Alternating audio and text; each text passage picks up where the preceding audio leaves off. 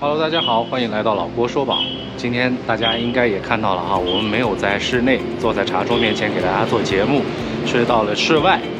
那么今天的话，主要是到了云南省昆明市官渡区的官渡古镇，这里边呢有一个国家非物质文化保护遗产这样的一个项目，叫做乌童走营。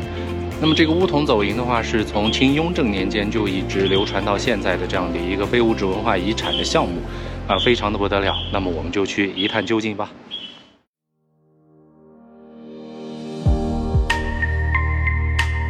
我们走进了乌铜走银的非物质文化传习馆，扑面而来的就是一件件造型古朴的铜器。这些铜器与我们常见的古代青铜器和现代的黄铜、红铜甚至斑铜器都不同，在颜色上呈现出一种乌黑的色调。第一眼看上去，并不会给你一种金属器物的质感，反而有些类似黑檀或者乌木的感觉。但细看之下，却又有着金属的稳重和大气。特别是上面复杂而精美的图案，更是处处彰显出这些铜器在低调之中暗藏的华贵。所谓乌铜，就是指这些铜器通体乌黑的颜色。其实原本这些铜器也是用紫铜作为原料的，但在冶炼的过程之中，要按照比例加入黄金和一些其他的金属，制成合金，然后再通过人为的把玩，经过和人体汗液的化学反应之后，才会成为这种通体乌黑、带有包浆质感的乌铜。目前，不仅乌铜的配方是属于国家级保密方。就连手舞把玩的人都必须是符合条件的体质才能够胜任这项工作，否则生产出来的乌铜颜色就不对。由此我们可以看出，这项技艺的传承有着非常严格的要求。走银指的是制作和加工的一种工艺，在乌铜器皿塑形完成之后，先要在其表面上錾刻出图案。打磨平整之后，采用银块或者银屑，经高温的方式将白银填满这些錾刻出来的缝隙。这个过程对于制作的手法非常考究，温度高了就会将乌铜一并融化，温度低了又会造成白银融化不均匀，填不满空隙或者凹凸不平。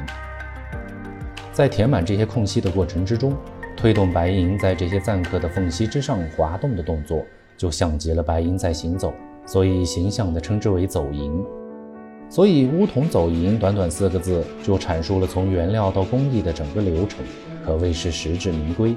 不过这四个字只能让没有接触过真正乌铜走银的人留下一个浅显的印象。如果想要真正了解这项非物质文化遗产，还是得像我一样，亲身到这里来感受一下整个制作的过程。当然，作为一个体验者。我们无法从头到尾感受一件乌铜走银器物从无到有的过程，但是通过制作一把造型最为简单的汤匙，我们也可以感受到锻造相对柔软的黄铜也是多么的不容易，就更不要提硬度被拔高了无数倍的合金乌铜了。